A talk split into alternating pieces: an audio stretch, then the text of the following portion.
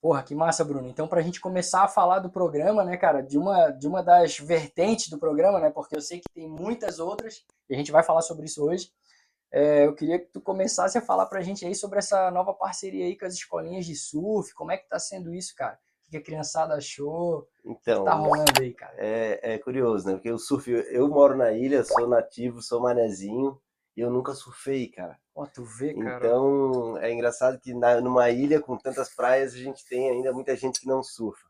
É verdade. E dentro dos projetos sociais, dentro do, das comunidades, de um modo, modo geral, existe essa curiosidade da molecada que quer surfar, que tem um sonho, ainda mais nos últimos anos que o Brasil vem se destacando muito nesse esporte, né? mundialmente. A gente tem a, a Brazilian Storm, que é vários nomes de ponta, inclusive com atletas que vieram de comunidade. Então, é um esporte que vem crescendo. Hoje é um esporte olímpico.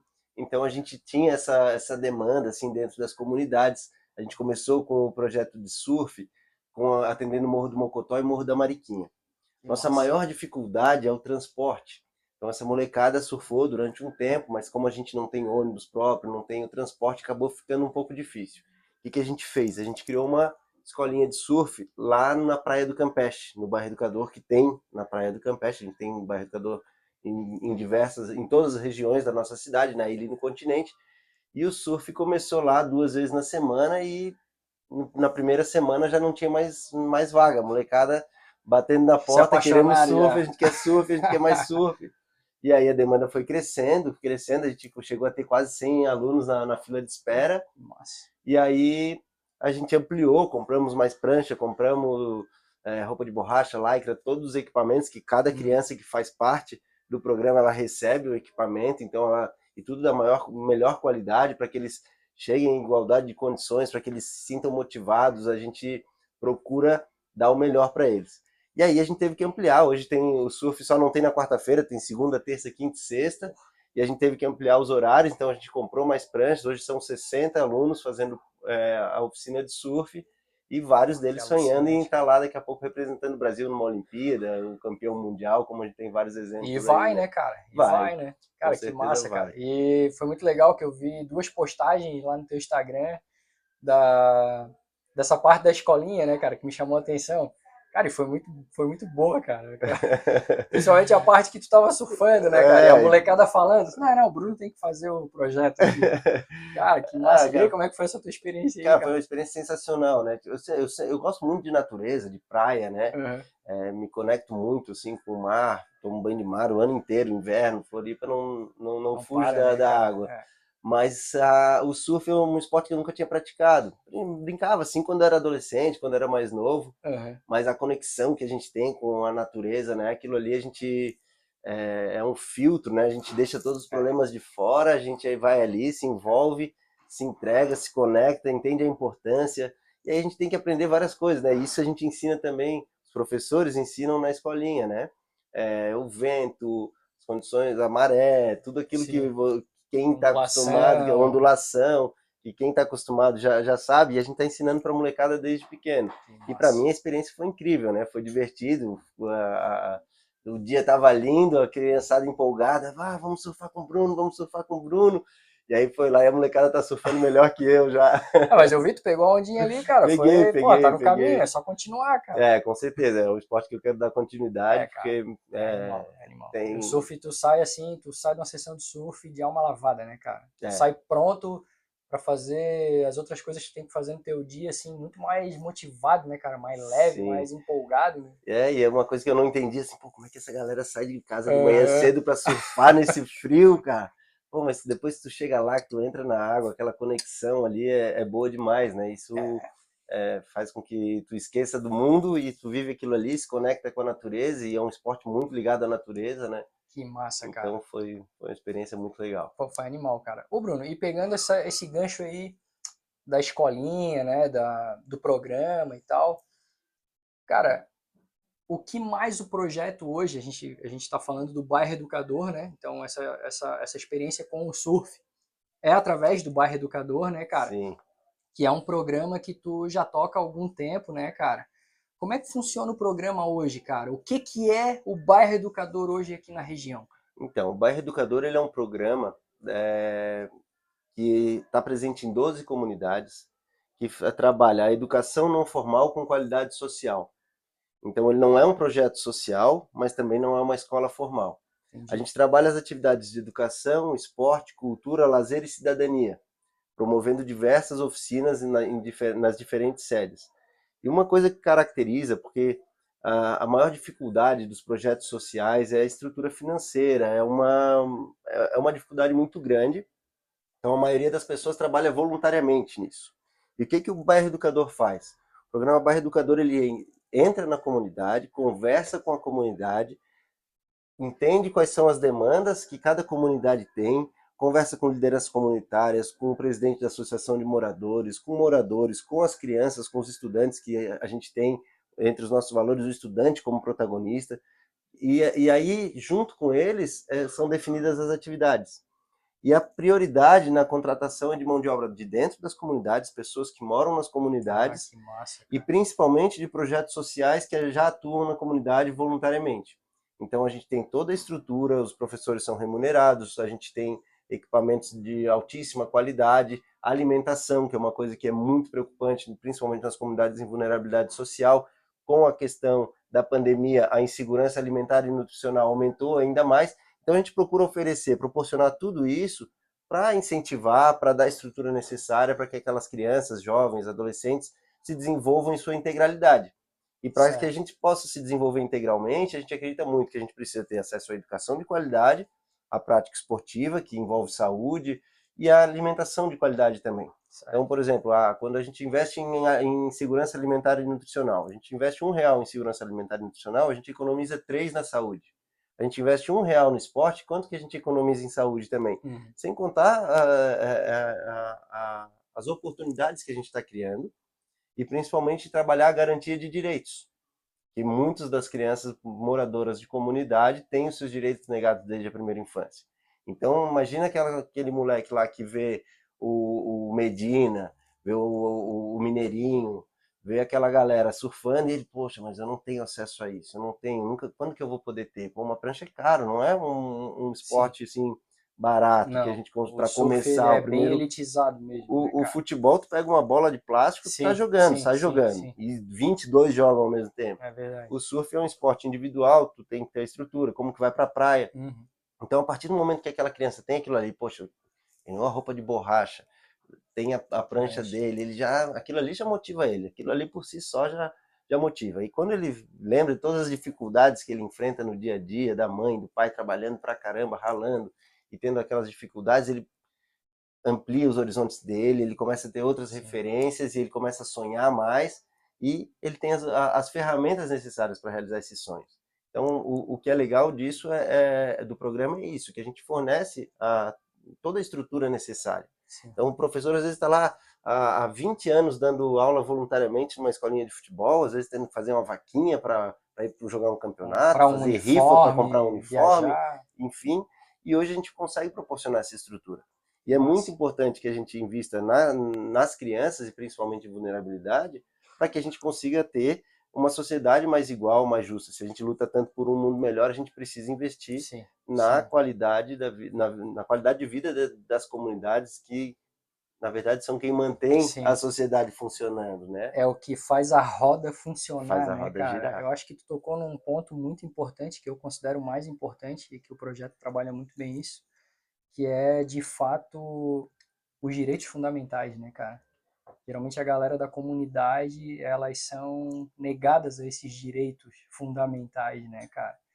E aí as pessoas falam tanto de meritocracia e, e, porra, e, a, e a mesma sociedade que fala isso são as que negam as pessoas da comunidade, uhum. que são as pessoas que movimentam o país, né, cara? Eu, eu fico pensando, né, cara, é, se tu pegar, se, se tu pegar todas as comunidades hoje, seja aqui em Floripa, São José, região no, no Brasil afora. Se eles ficar um dia sem descer o morro, o país para, cara. Para. O país para, literalmente. E essas pessoas que não vivem a comunidade, elas, infelizmente, não são todas, né? É, felizmente não são todas, e infelizmente muitas ainda não conseguem enxergar isso, né, cara? É, enfim, cara, tô só, né, aqui filosofando, porque para é uma coisa que mexe comigo também. Tem a ver com o que eu acredito, com minha ideologia também, né, de vida que eu carrego. E, cara, aprofundando um pouco mais então dentro do programa, eu queria que tu comentasse um pouco mais sobre é, os projetos, né, as extensões que tem em cada comunidade, né? Se, se são mais ou menos parecidos em cada ou se cada uma tem algo peculiar dentro do projeto, né? Sim. Hoje, como é que funcionam as oficinas, os cursos, como é que funciona Então, isso? cada comunidade tem uma característica, né? Então certo. a gente respeita muito essa característica. Uma coisa que a gente também faz é o resgate histórico de cada uma das comunidades onde a gente atua. Então, a participação das pessoas mais velhas, dos moradores mais antigos de cada comunidade, ela também é importante. Então, essas atividades intergeracionais também ajudam no desenvolvimento da comunidade. E, e, voltando um pouco ali aos problemas sociais, um problema social é um problema de toda a sociedade. O que a gente precisa é quebrar essa visão limitada que uma, que uma grande parte das pessoas tem, uma visão até preconceituosa, por muitas vezes, de que é, a pessoa, a, a, questão da meritocracia, ah, não, uhum. não trabalha porque não quer. Sim. Ah, mas ele é novo, podia estar trabalhando. Uhum. É, a realidade é muito diferente, né? Eu nunca precisei me preocupar com a minha próxima refeição. Exato. Então, isso já a gente já vê que a meritocracia não funciona, porque tem muitas daquelas crianças que hoje estão indo dormir com a última refeição foi feita na escola. Sim. Então, a gente precisa criar essa estrutura, só que a gente precisa respeitar a característica de cada bairro, de cada comunidade, o desejo de cada um. Sim. Porque é muito fácil, a gente vem de fora, ah, vou chegar aqui, é como uma colonização lá sim, atrás. Ah, sim. chegamos aqui, a solução é isso, vamos botar eles para trabalhar e vamos... Uhum. Não, a solução não vem de fora, a solução, os problemas sociais estão ali dentro. Eles são a consequência de um problema, da falta uhum. de investimento, da, da omissão do poder público por diversas vezes. Então a gente pensa cada sede, cada oficina com a comunidade. E aí a gente vai decidindo o que que. E aí as características geográficas também de cada, de cada uhum. comunidade também definem as atividades. Não é porque a maioria é morro que é tudo igual, né, Exatamente. cara? E tem comunidades que também não são em morro, né, cara? Exato, a gente tem uhum. diversos, cara, diversas características diferentes. Uhum. E a gente vai definindo junto com eles. Então, por exemplo, a única atividade que é obrigatória em todas as sedes é a oficina pedagógica. Certo. A oficina pedagógica é uma oficina que não é um reforço escolar. Ela é uma, um espaço de aprendizagem e a gente entende que cada aluno, cada criança aprende de um jeito. Às vezes tu aprende melhor fazendo pesquisa, às vezes tu aprende melhor mais lendo, às vezes tu aprende com jogos, com atividades lúdicas. Então a gente respeita esse momento de aprendizagem da criança, esse espaço de aprendizagem, para que ela se desenvolva ali da maneira que ela se sente melhor. Certo. E a gente também faz, lógico, o reforço escolar, a, a criança tem dificuldade, leva, leva a tarefa, faz, a professora uhum. faz. Nas demais atividades, são atividades esportivas, culturais e de lazer que a gente desenvolve. Então, no Campestre tem o surf, no Campestre tem boi de mamão, que também está uhum. lá no uhum. Morro da Mariquinha, o, o sambaqui, que também o boi de mamão é bem tradicional. Agora as, as crianças estão vendo as apresentações do nosso boi de mamão, que a gente foi até para São Paulo, no maior festival de folclore é, de São Paulo, é, do Brasil apresentar, e aí a criançada viu, pô, também quero. Então a gente já tem demanda por atividade do boi de mamão nas outras sedes também. Então a gente escutando a comunidade, a partir de janeiro a gente vai ter boi de mamão em outras três sedes do programa Bairro Educador. E aí essas características, às vezes a gente vem, ah, vamos botar aqui percussão. A gente colocou percussão, pô, teve comunidade que não aderiu.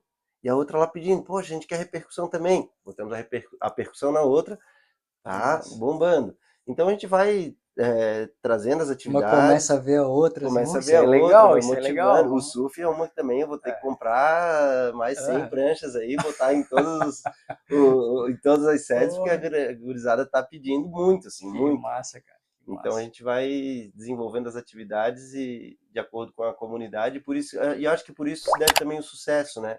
Porque é. a solução está ali dentro, as sugestões são aceitas, são a comunidade é escutada, é ouvida.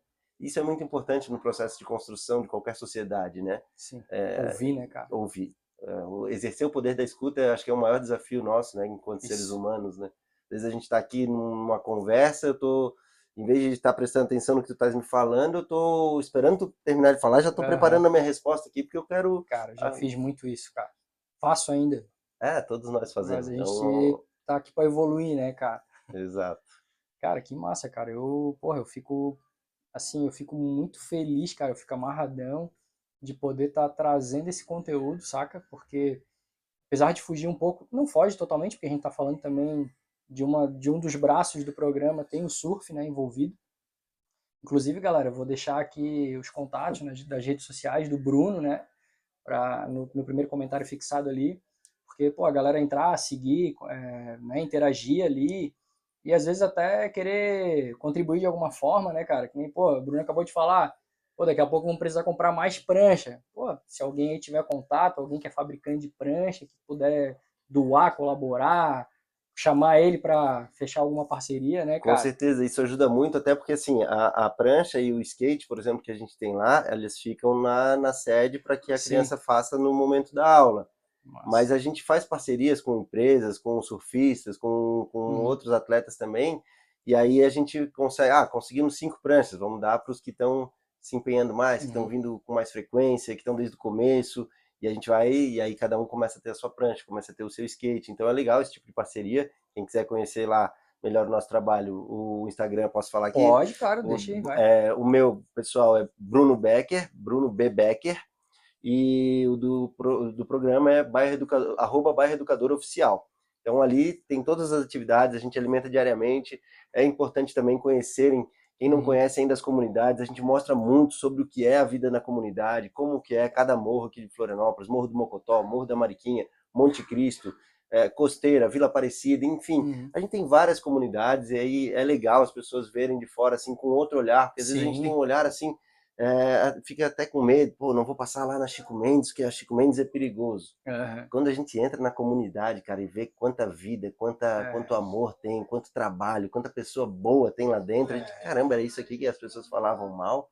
É então a gente precisa aí, quebrar esse preconceito, pô, precisa certeza, estar dentro cara. da favela, estar dentro da comunidade, que lá tem muita vida. É, e às vezes a gente acha, cara, que a gente está lá ensinando alguma coisa, que a gente está levando, a gente está aprendendo e a gente ganha muito mais do que a gente dá que aprende mais do que ensina, né, cara? Muito, muito mais, muito mais. Eu acho que isso é um grande, acho que é um dos principais problemas de uma parcela da sociedade, que é justamente é, é, não conhecer e não querer conhecer, né? Infelizmente algumas pessoas vivem numa bolha, né, cara, num mundo que não existe, quer dizer, existe para eles, né, um mundo deles, só que esquecem do entorno, esquecem do resto e, uhum. e, e esquecem que uma sociedade é feita de inúmeras pessoas de várias classes sociais e de condições diferentes, né, cara? Então, é, acho que é meio intrínseco, sim, do ser humano, cara, já querer julgar algo, né? A gente julga muito, né, cara? E muitas vezes a gente faz um julgamento errado das coisas por não querer conhecer, né? Querer saber mais a fundo como é que funcionam as coisas. E quando tu fala de comunidade, cara, eu eu não sou um conhecedor de comunidade, mas eu sempre vesti essa camisa e essa bandeira de que, cara, são pessoas iguais a gente, só que tem uma outra condição, moram. Opa, peraí, acho que tá chegando a parte boa aí do Opa. podcast, cara. Pode. Aí sim. Vou abrir, vou abrir. Porra, coisa linda, hein? Show. Pode entrar, pode, pode entrar. ir, Gabi, entra aí. Pô, é a parte mais esperada Essa do. É a parte esperada. Pode. pode. Valeu, Gabi. Obrigadão aí. Agora sim, hein? Porra. Valeu, Gabi, obrigado. Aí, galera, vamos fazer uma pausa aqui, ó, para mostrar para vocês, ó. Esse aqui é o burrito do Puerto, ó. Cara, é um é um naco, burrito, né? é um senhor burrito. Tá part... Isso aqui é um só, tá, galera? Ele tá partido ao meio, tá? Cara, tem mais de um quilo esse burrito aqui do Puerto Escondido. E a gente pediu também, vou botar aqui do ladinho, uma queijadilha. Queijadilha também, cara, é parecido com calzone, né? Ele é fechadinho e ali tem os tipos de carne. Eu vou deixar aqui abaixo para vocês, aí dê um pause no vídeo depois, né? Todos os ingredientes dos dois pratos aqui que a gente escolheu. Lembrando que aqui no Puerto, os molhos vêm separados do prato, né? Eles não vêm dentro da comida. Muita gente tem essa essa ideia errada de comida mexicana porque já acha ah, que, o, que a pimenta já vem com a comida. Uhum. Não. Aqui no Puerto, alguns restaurantes até pode ser que venham, uhum. mas aqui no Puerto vem tudo separado, galera. Então, tu bota a pimenta a quantidade que tu quiser, Às vezes a pessoa deixa de vir, de conhecer uma comida boa, né? De experimentar, porque ai, tem a pimenta, pô, a comida é super boa e tu bota. Mesmo sem pimenta é boa pra caramba, né? E se estiver assistindo agora e tiver ficado com vontade de só ligar e pedir, porque eles entregam, né? É isso aí, tem delivery. Melhor mexicano de Floripa. Porra, a gente vai deixar também as redes sociais aqui do Puerto, né, cara? É o nosso patrocinador aí do podcast. Não é à toa que vem essa rangaceira aqui pra nós, né? Boa. Cara, vamos dar, Bruno. A gente vai conversando e vamos comendo. Vamos lá. É, porra, eu já te acompanho nas redes sociais ali há algum tempo, cara, e eu vejo que em várias postagens eu vejo muitas parcerias ali, cara, com os órgãos públicos, né? Como é que funciona hoje, cara, o bairro educador, ou como sempre funcionou, não sei, né? Uhum. Mas como funciona hoje essa questão do programa com parcerias com os órgãos públicos ou com empresas privadas? Como é que anda isso agregado com o programa? Eu, particularmente, sempre acreditei na necessidade dessa parceria, essa triangulação entre o poder público, o terceiro setor e a, e a iniciativa privada. Certo. O bairro educador ele mescla um pouco disso tudo, porque o recurso vem da prefeitura, ele é gerido por uma OSC, uma organização da sociedade civil, e a gente busca as parcerias com as empresas privadas, com, a, com, com o setor privado, para a gente poder desenvolver diversas ações. Acho que dentro dos desafios que a gente tem, Rodrigo, a gente tem é, o público jovem, adolescente ali, o nosso maior é, desafio, porque é uma idade que a, a, gente não sabe muito bem o que quer, tem coisa que já não faz mais sentido, pô, é coisa de criança, isso não, já quer ser adulto, eu quero ter minhas coisas. E aí a gente buscou essas parcerias para a gente começar a inserir esses jovens no mercado de trabalho.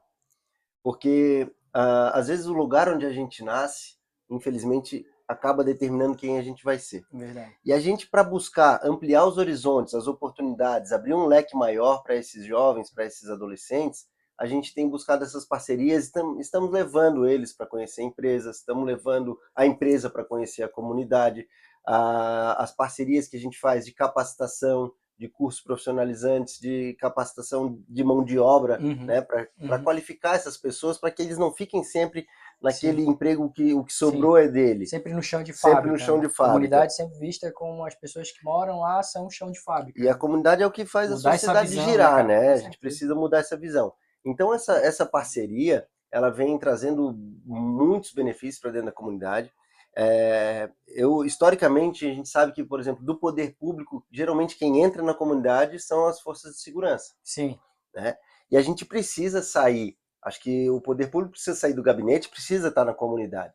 Então a gente vem buscando diversas parcerias com diversas secretarias. Então envolve Secretaria de Educação, Assistência Social, Secretaria de Saúde, Secretaria de Desenvolvimento, para que a gente possa levar os serviços para Uhum. dentro da comunidade. A gente tem organizado mutirões de cidadania dentro das comunidades para confecção de, de certidão de nascimento, RG, consulta processual, cadastro no CAD único, enfim, uma série de, de serviços que às vezes as pessoas têm direito, benefícios que as pessoas têm direito e não sabem, Uhum. ou sabem, mas não conseguem acessar por uma série de dificuldades, e aí a gente está fazendo essa triangulação e levando para dentro da comunidade. E o resultado que tem sido legal, cara. fantástico, assim. A gente já tem jovens que foram empregados, a gente já tem é, pais de estudantes nossos que foram empregados nessas empresas que, que a gente está fazendo parceria. Outra coisa que a gente tem também é, é ex-estudante do, do programa que É, hoje dá aula. que massa. Então, assim, nos esportes, principalmente, a gente vê isso.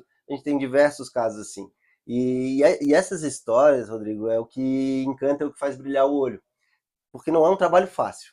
Sim. Não adianta. Cara, imagina, apesar de luta ser diária, muito né, cara? prazeroso, ele é um trabalho desafiador. Sim.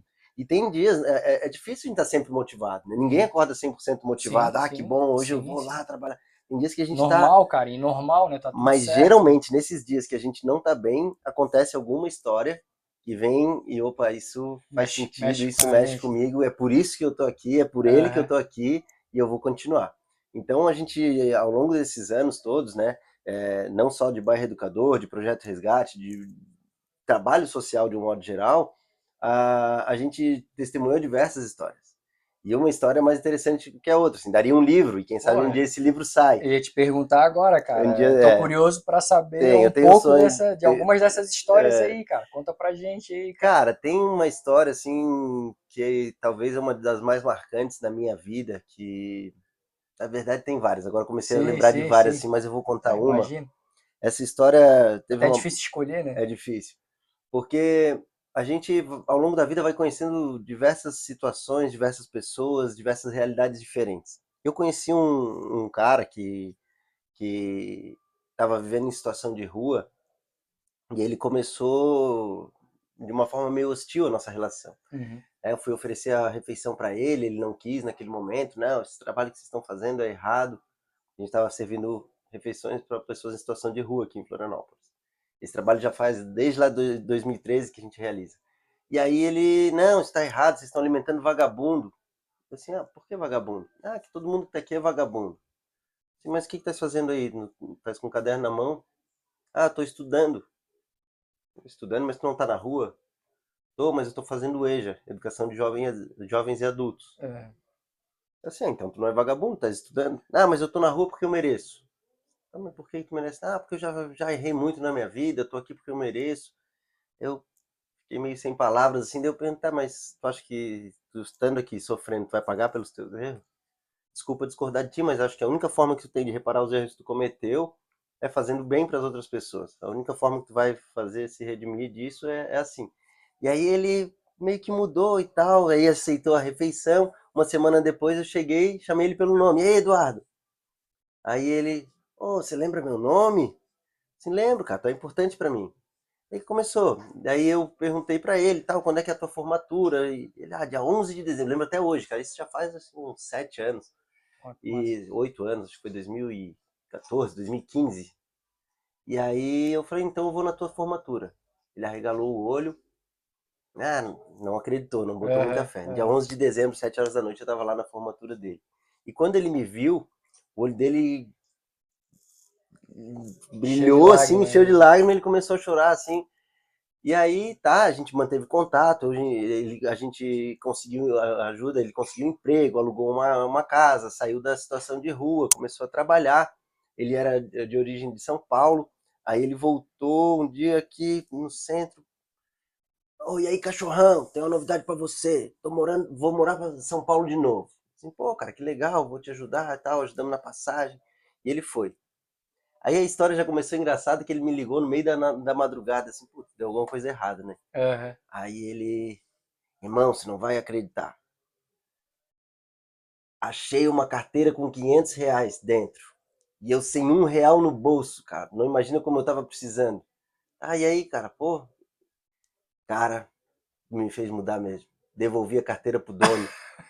Aí, cara, pô, me matei de rir, porque, pô, cara, já fiz tanta coisa errada na minha vida, mas, é. puta, é. tu falou aquele dia que tem que fazer o bem, tem que fazer o bem, eu tava precisando, cara. Mas o cara me deu 50 reais. Aí ele devolveu, não sei como lá que ele achou o dono, o cara tinha perdido é, recentemente. tinha documento, tal, um telefone. Tinha documento e tal, mas ele conseguiu achar. E aí, depois de um tempo, ele morando em São Paulo, ele me manda uma foto de um boleto.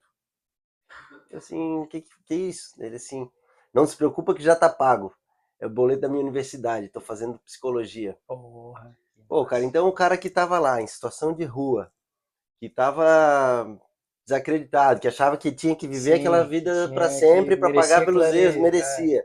Então acho que a sociedade ela vai criando uma, uma, uma casca assim que essas pessoas muitas vezes desistem. Verdade. É, e tenta tantas vezes, tenta tantas vezes.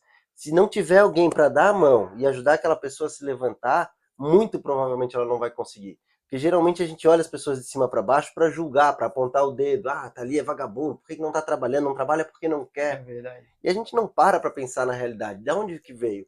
Que aquele adulto que tá ali, ele já foi uma criança. Sim. E aí foi aí, quando conhece, conhecendo cada vez mais as histórias das pessoas que viviam em situação de rua, que eu falei, não, a gente tem que investir nas crianças. Com certeza. Temos que focar no trabalho das crianças, porque é ali que a gente vai fazer um trabalho de prevenção, ali tá toda é. a pureza, toda a, a beleza da, da vida, né? E tu vai colher na, conforme essa geração for crescendo, né? Cara? É que é muito mais difícil próxima, tu consertar sim. do que tu começar sim. a trilhar um caminho certo, sim, né? Corrigir os erros eh, depois fica mais difícil. Então a gente continua, eu continuo trabalhando com população em situação de rua, a gente já ajudou mais de 150 pessoas a saírem da situação de rua, elas saíram por conta própria, mas a gente estava ali ao lado para dar a mão. Até porque então, não é então algo que vai funcionar sendo forçado, né? Cara? Exatamente. Então, assim, o que, a, o que as pessoas precisam de oportunidade. Sim. E o que as crianças precisam de garantia de direito. A partir do momento que a gente consegue garantir esses direitos, a gente vai ver uma sociedade muito melhor, muito mais justa, muito mais igualitária. Parece utopia o que eu estou falando, mas eu acredito que a utopia é sempre o próximo passo. É algo que parece distante, mas passo a passo a gente vai conquistando essas mudanças, essa transformação. Então, assim, histórias tem inúmeras, assim, inúmeras histórias de crianças também, dos relatos que a gente ouve das mães. Poxa, Bruno, meu filho só brigava na escola, meu filho não socializava, meu filho tirava nota ruim, hoje ele melhorou o desempenho o dia que ele ganhou o kimono para fazer jiu-jitsu. Ele chegou em casa, mãe, agora eu tenho um kimono. A mãe chorando, contando isso. Sim. Ela falou, Bruno, sabe quando que eu ia ter dinheiro para comprar um kimono para meu filho? Nunca. E a gente dá tudo isso. A criança recebe aquilo ali. A gente chega num campeonato, ela vai para um campeonato, chega de igual para igual com qualquer outra sim, criança, sim. com a criança que nasceu uh, na beira-mar. Vai detonar mais do que a... Vai... É, a gente levou esses dias 105 estudantes para um, um campeonato de judô, Copa de Esterro de Judô, uhum. no Instituto Estadual de Educação. A gente levou 105 estudantes e voltamos com 99 medalhas. Então, assim, independente de, do resultado, sim, sim. eles já são todos campeões. São, já são assim, todos né? vencedores. Todos né, vencedores. Porque assim, eles agarram as oportunidades que eles têm. Eles buscam, eles, eles se pegam naquilo ali e tem aquela motivação, aquela força. E a gente vai vendo ele se desenvolvendo e vai vendo aquela criança que às vezes parecia problemática. Poxa, sim. um monte de gente já dizendo, ah, esse não tem futuro, não, isso aí só quer brigar, esse não quer saber de escola. E eles lá, dedicados. Aí pega o boletim, vem mostrar feliz da vida. Ó, oh, meu boletim, Bruno, melhorou é, eu tirei uma nota baixa aqui, mas vai melhorar. e tentando meio que justificar. Sim, sim. Mas é legal isso, porque eles começam a ter uma. Tu vê que eles têm outra referência. Sim. E às vezes ele fica lá, o pai e a mãe saem para trabalhar de manhã cedo. Quando tem pai, às vezes Quando não tem, pai. pai. É. Às vezes a mãe que cria sozinha, a mãe solo tem que criar três, quatro filhos. Ela sai para trabalhar cedo e volta tarde. A criança vai para a escola num, num período, de manhã ou à tarde, e o resto do tempo ela fica na rua. E quando ela está na rua, ela está sujeita aos mais variados tipos de violência. Violência física, violência sexual, uma série de riscos que ela corre ali. A partir do momento que a gente coloca ela para fazer atividades educacionais, esportivas, culturais, de lazer, artística, artística, a gente vê cada talento ali despontando, a gente vê aquelas crianças ali se desenvolvendo de uma forma tão legal assim, e a gente vê que é possível mudar. Num curto espaço de tempo, a gente já vê uma mudança muito grande na vida dessas pessoas. E aí aquela criança que eh, tida como problema pela sim, sociedade, sim. ela tá lá com as notas dela melhoraram, ou às vezes a nota nem melhorou muito, sim. mas o comportamento dela melhorou, o respeito dela com os pais, com a família, ela não briga mais na rua, ela aprendeu a dominar os sentimentos. Ah, por falar em sentimentos, eu lembrei de uma outra coisa que a gente tem também que a gente desenvolveu. Ah, uma preocupação que eu sempre tive assim com a saúde emocional das crianças, das famílias e das pessoas que trabalham com essas crianças, porque a gente ouve assim, a gente vivencia histórias no dia a dia que às vezes a gente não sabe como lidar. Né? Um psicólogo sabe, um psiquiatra sabe, um assistente social sabe, mas quem não tem aquela formação, por mais que tenha boa vontade, precisa lidar com, com, com aqueles sentimentos. Sim. Então a gente trouxe para dentro do programa uma equipe de psicólogos e assistentes sociais que trabalham com as crianças, com as famílias e com os oficineiros, com as pessoas que trabalham. Sim. Então, isso foi criando um, um, um, trabalho muito diferenciado. E a gente começou experimentando, antes era um atendimento individual para cada criança, mas daí a equipe de psicólogos e assistentes sociais, eles, eles se reuniram pensando numa nova metodologia de trabalho e criaram a Oficina das Emoções. Que é uma coisa que se nós adultos tivéssemos feito lá na nossa infância, a gente teria lidado muito melhor com diversos dos problemas que a gente tem, e muitos dos problemas que a gente tem não teriam nem acontecido, né? Então as crianças começaram a desenvolver ali na oficina das emoções uma habilidade de identificar os seus sentimentos e de como contornar, como controlar e dominar aqueles sentimentos, que facilita muito a vida deles. Então, antes de vir para cá, eu estava ali, estava é, vindo para cá, recebi no celular uma foto, ó, começamos a oficina das emoções hoje à noite na Chico Mendes, com, as, com os adolescentes do futebol a gente tem uma escolinha de futebol à noite lá na Chico Mendes, porque é, é um horário que eles ficavam muito na rua. Então, das seis da tarde às nove da noite, tem escolinha de futebol, eles estão lá, tão, tem a referência do professor, tem é, alimentação, estão lá praticando uma atividade saudável. E aí essa oficina das emoções está sendo assim um, um, diferencial grande, assim. A gente vê um uma divisor, transformação né, bem grande. Porra, um cara, que, que projeto alucinante, cara. Ô, Bruno, e, cara, tu falou tanto sobre todos esses braços, cara, é, todos esses programas dentro do programa, né? É, todas essas atividades, cara. Como é que hoje é custeado tudo isso, cara? De que forma vocês conseguem manter o programa funcionando? Ele, o recurso vem da Secretaria Municipal de Educação de Florianópolis, de Florianópolis uhum. da Prefeitura Municipal de Florianópolis. Pô, parabéns à prefeitura, é. né, cara? E é uma trabalho e, e, e, é algo que começou como um projeto de governo, uhum. né? Que infelizmente a gente não tem continuidade em políticas públicas que, que às vezes sim. tem algo funcionando bem, trocou o governo, trocou sim, o partido, sim, cancela tudo e começa do zero. Entendi. E é muito ruim, cada vez que tu tem que recomeçar, que tem que começar do zero, tu cria, tu quebra o vínculo, tu quebra uma sequência de trabalho.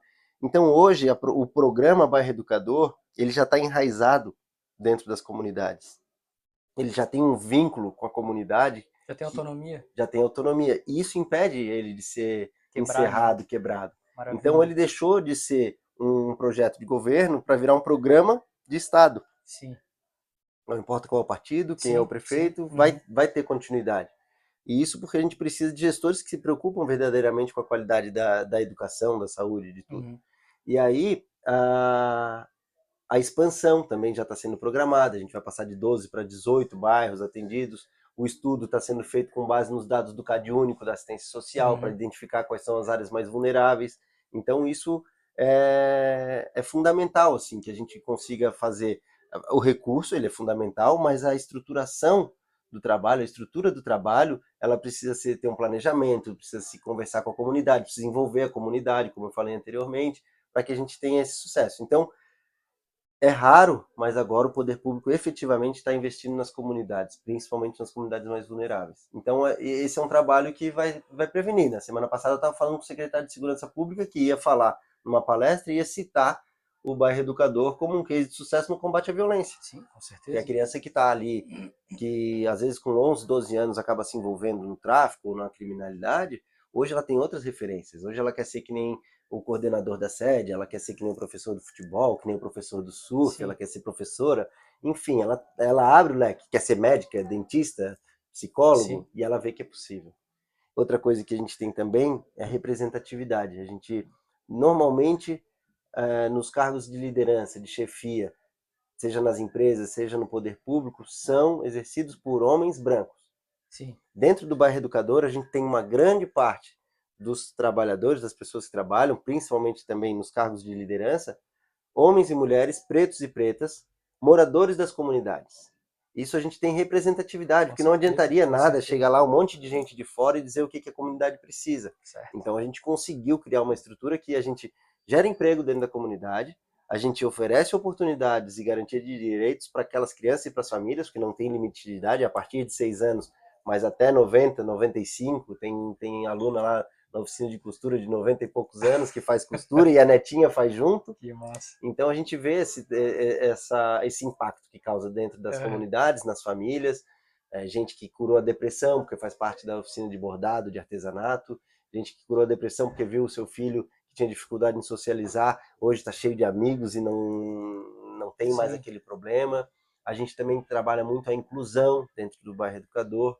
A gente tem a, a, a mais de 50 estudantes com autismo ou TDAH. Isso é muito importante no processo de desenvolvimento tanto da criança que tem o autismo quanto da criança que não tem, porque desde cedo convivendo com essas diferenças, desde cedo convivendo com as características diferentes que o, que o outro tem, eles com certeza vão ser adultos muito melhores, Sim. livres de vários preconceitos, vão ser mais, vão ter mais empatia, vão ser mais Sim. altruístas, mais solidários, e a gente trabalha muito esses valores. Mais confiante, né, mais cara? confiante. Eu achei muito legal, eu, eu vi eu vi ali na uma das postagens tua, cara, eu não sei se é um projeto ou se é um braço do educador, né, do bairro educador, que são as identificações, né, falando mais das deficiências invisíveis, né, uhum. né, como assim tu colocou, e aí identificando essas pessoas que queiram ser identificadas, né, Sim. né, sempre respeitando a pessoa, né, isso eu acho fantástico.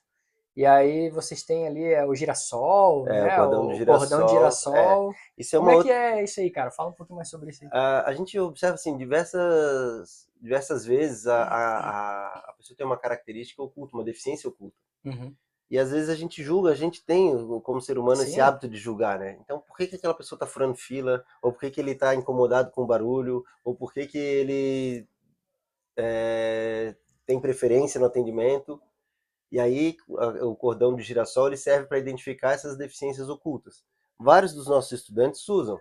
Alguns preferem não usar, não Sim. se sentem bem usando, não querem usar, enfim. Tem vergonha, ou, ou não, ainda não estão prontos. A, pra... a razão de cada um. Sim. Mas nós, enquanto sociedade, precisamos, enquanto sociedade, precisamos aprender a olhar com outros olhos, Sim. sem julgamento. E esses cordões de identificação eles são fundamentais para isso. Tanto do autismo, que é o, o quebra-cabeça colorido, quanto do girassol, que identifica diversas é, outras deficiências ocultas. Né? Então a gente. Legal, isso, isso é um programa também da prefeitura, é uhum. é uma lei municipal agora. Uhum que garante que cada cidadão que tem uma deficiência oculta tem acesso àquilo ali gratuitamente distribuído pela prefeitura. Outra lei que é importante também, que foi sancionada esse ano, é a lei que transformou Florianópolis numa cidade educadora. E a cidade educadora é um conceito que foi criado em Barcelona, na Espanha, que a Associação Internacional das Cidades Educadoras tem mais de 500 cidades espalhadas pelo mundo todo, e é um conceito que trabalha todos os espaços da cidade como os espaços educativos. Então a gente pode aprender na praia, a gente pode aprender numa praça, a gente aprende no supermercado, a gente aprende de diversas formas. Basta a gente saber ouvir, basta a gente saber falar e basta a gente saber respeitar os espaços e as pessoas. Então esse conceito de cidade educadora é um conceito inovador que, que surgiu ali na década de 90, mas que tem ganhado cada vez mais força e Florianópolis hoje é uma cidade educadora. Voltei de São Paulo na semana passada, a gente estava lá apresentando o nosso programa, o Bairro Educador, no Encontro Nacional das Cidades Educadoras, num congresso uh, que estava tendo da Secretaria Municipal de Educação de São Paulo, e pudemos ver outros cases também uhum. de, de, de, cidades educadoras que vêm trabalhando de diversas formas, com horta comunitária, com nas praças, revitalizando praças e a, e a, e a comunidade participando. Enfim, são diversas formas que a gente tem de transformar a nossa cidade numa cidade educadora, e acho que cada um de nós, enquanto cidadão, tem essa obrigação também de, de zelar pelo espaço. De fomentar isso. De né, fomentar isso também. Então, Porra, são... Minha cabeça tá borbulhando, cara. É... Que aula, né? que aula, né, cara? Só tenho a agradecer. É... Cara, e aí, e aí aproveito o gancho, porque é uma curiosidade minha, talvez seja uma curiosidade de quem está assistindo a gente. Cara, qual é a tua formação? Tu tem alguma formação acadêmica? A tua formação da acadêmica é a vida? Na faculdade a gente aprende muito, né? Teoria, né? É, na teoria a gente aprende muita coisa. Eu, é cursei, é eu iniciei o curso de, de, de, turismo e hotelaria, depois eu passei para administração, uhum. que, que, eu achei que fazia mais, mais sentido para mim, assim. Mas a formação mesmo acho que eu recebi muito dentro de casa, porque eu sou filho e neto de professoras. Uhum e muito na rua, na vivência, na prática, na curiosidade, na vontade de aprender, na vontade de ressignificar, de, de crescer, de evoluir. E eu acho que é isso que a gente precisa, assim, independente do que a gente vai fazer, assim, hum, tu não precisa sair para a comunidade ajudar alguém todos os dias. Sim, sim. Mas se a gente, enquanto ser humano, entender que a gente precisa evoluir e que esse processo de evolução ele passa também pelo altruísmo, pela capacidade que a gente tem de ajudar o outro, pela empatia, por, pela capacidade de se colocar no lugar do outro, a gente consegue crescer muito. Então eu tive muitos bons exemplos dentro de casa. Minha avó é, era professora da, do Instituto Estadual de Educação. Eu estudei lá. Estudou lá. Eu tenho até a tatuagem dela, nasceu, nasceu em 1920. Ela completaria agora em dezembro 103 anos. Caramba. Ela morreu em 2018, prestes a completar 98 anos, morreu aos 97, mas ela era ativa até os 97 anos. Quando ela faleceu, ela tinha três blogs e uma página no Facebook. Olha só. Que ela alimentava. Um era Tudo por um Mundo Bem Melhor, o outro era o Projeto Paz e Poesia, e o outro era ProAme, Programa Ajude um Menor, e além da página dela do Facebook. O Projeto Paz e Poesia foi um trabalho que ela, que ela criou, que ela desenvolveu, que ela ia nas escolas públicas de Florianópolis, no contraturno, é, ensinar poesia para as crianças. Então ela criava grupos de poesia, ela pegava o ônibus, saía de casa, ela fez isso até os 84 anos. Saía de casa de manhã, ia lá para a Costeira, na Irundina, na, na, na, na escola da Costeira, uhum. e lecionava poesia para as crianças. Aí depois ela criou um grupo de poetas, criou não, ela começou a participar de um grupo de poetas. Então desde pequeno eu via esses, esse, esse, esse trabalho, esses exemplos dela, e ela sempre apadrinhando diversas crianças do Maciço do Morro da Cruz. Ela pegava as crianças, levava para casa uma vez por semana, ela levava para fazer tarefa, levava para almoçar, comprava material escolar. E eu via aquilo ali desde pequeno e eu pensava, pô, isso tem que ganhar uma proporção maior. A gente tem que fazer mais. O que a avó está fazendo é fantástico, com quatro, cinco crianças ao mesmo tempo. Uhum. Mas se a gente fizer com 400, com 500, porque me incomodava. Se a gente fizer com a comunidade inteira. Porque me incomodava ver aquilo. Porque a minha realidade, apesar da dificuldade, eu fui criado pela minha mãe, com três filhos, um professor, o salário de professor não é um salário. Sim. A profissão não é muito reconhecida e valorizada no Brasil, mas ela criou com, apesar de dificuldade, eu tive acesso a tudo, eu não tive nenhum direito negado. Sim. Eu nunca precisei me preocupar com, a, com onde eu ia dormir, com o que eu ia comer, mas me incomodava ver outras crianças que não tinham aquilo. E aí chegava dia de sol, final de semana, a criançada descia do, da Covanca, da Vila Aparecida, da, do Monte Cristo e vinha para cá, para Coqueiros, para tomar banho de mar, para brincar na praia. E a gente brincava junto, a gente fazia um monte de coisa, e eu fui conhecendo eles cada vez mais, e eles iam lá em casa brincar, e andava de bicicleta, e brincava com o meu carrinho. E aí, todo ano, eu separava no Natal e no, no, no Dia das Crianças brinquedos para doar para essas crianças. Uhum. Mas eu separava brinquedos que eu ainda usava. Sim. Porque é fácil a gente dar o que a gente não quer, não, não, não usa mais, não quer é. mais, mas o que a, que a gente usa é difícil, a gente se apega muito. E isso ali foi um exercício, um aprendizado muito grande para mim. E o vínculo com essas comunidades já se formou ali, na minha infância. Então já desde cedo, Desde né, pequeno. Cara? Hoje eu tenho gente que eu conhecia de pequeno. É adulto. Que hoje dá aula dentro do bairro Educador, por exemplo. Que massa. Que é professor de break, que é professor de rap, que é professor é. de jiu-jitsu, de, enfim. Então são, são pessoas Porra. que a gente cresceu em realidades diferentes, com condições diferentes. Eu branco, eles pretos. E hoje a gente trabalha junto, hoje a gente está ali fazendo o mesmo movimento, trabalhando pela comunidade, trabalhando com as crianças e de igual para igual. Então mostrou que isso é possível. E demorou, não foi fácil. Sim, né? sim. São anos de luta, anos de, de imagino, muitos cara. desapontamentos ao longo dessa jornada, é, muitas perdas também, tem histórias tristes. Eu conto muita história boa, mas a gente tem histórias tristes, né? De crianças que morreram, de jovens que morreram, de jovens que a gente perdeu, enfim mas a gente foca sempre no positivo, né? Aqueles ali que, que passaram por aqui, que não estão mais aqui com a gente, nos ensinaram alguma coisa e hoje estão lá em cima olhando por nós com certeza. Então a gente acredita muito nessa transformação e acho que o exemplo arrasta, né? Meu filho, desde pequeno, também já arrecada livro na escola, arrecada brinquedo, desde pequeno ele já vem é, construindo um. Que massa. Qual a idade do teu filho? Agora ele já está com 16, está com 16 anos. Me Mas parece é- que tu é pai de um moleque de 16, Tá do cara. meu tamanho, agora eu já uso o tênis dele e tudo. Aí é bom, né? Já, já dá pra dividir as roupas. né? É, Cara, que legal, cara. É, pô, é uma enxurrada de. É, posso dizer que são vários tapas na cara ao mesmo tempo, né, cara? Que a gente toma, né? A gente, como sociedade que julga, né? Que não, que não vive a comunidade, né? E para mim é muito claro que é muito forte, no sentido de que as pessoas precisam sair das suas bolhas. E aí, quando eu vejo a comunidade é, sendo deixada de canto, vista com esse olhar de preconceito, né, cara, de que ah, na comunidade é, só tem bandido, só tem traficante. E aí essa mesma sociedade que fala isso, que aponta, é a mesma que que fala de meritocracia, né, que fala que não, mas ele lá, ele não precisa ser bandido, ele pode lutar, batalhar. Pô, meu irmão, mas tu que tá falando isso, tu é o primeiro a virar as costas para a pessoa da comunidade, quando ela vai te pedir um emprego, quando ela vai te pedir um prato de comida, quando ela vai te pedir um, um lugar para sentar numa carteira escolar, para estudar.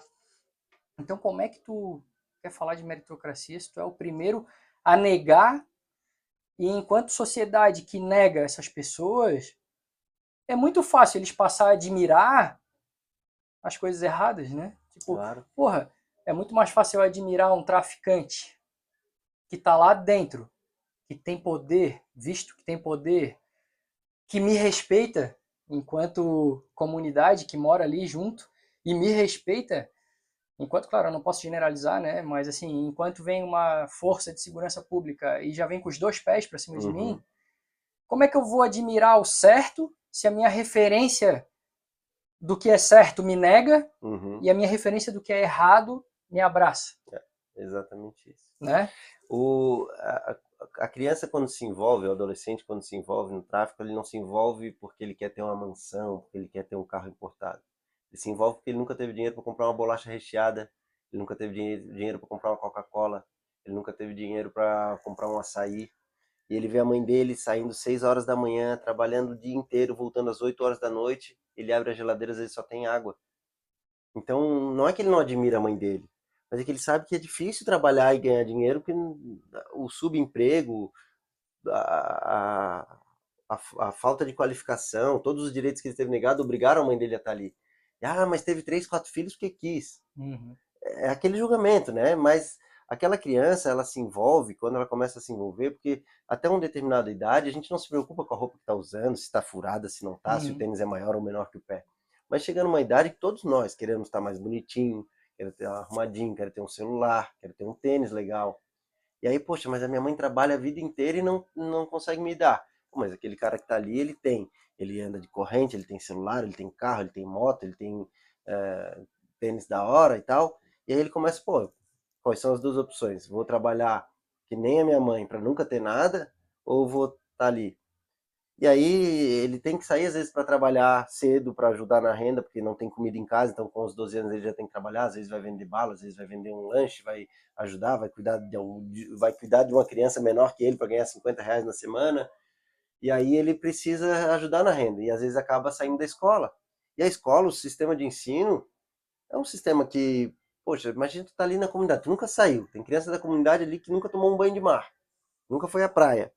E aí ela a realidade é aquela, dela é aquela ali. O que ela vai saber de capitanias hereditárias, de, enfim, tratar, tratar de Tordesilhas, tabela periódica? Então, isso é uma coisa que acaba afastando as crianças. E aí a gente tem uma evasão muito grande ali a partir do ensino médio.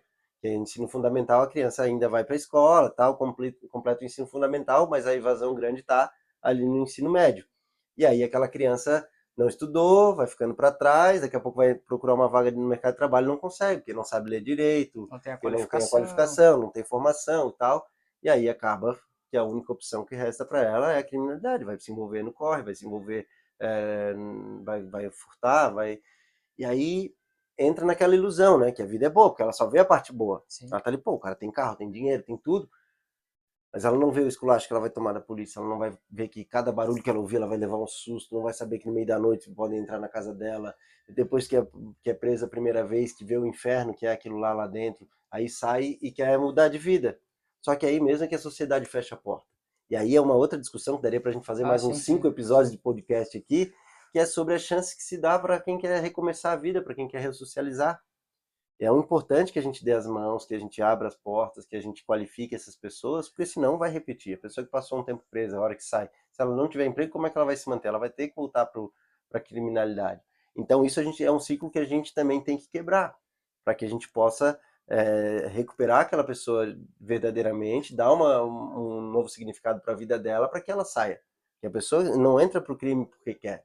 Ela não está ali porque é vagabundo, não está ali porque a maioria mesmo envolvidos no crime, são pessoas muito boas, com um coração gigante.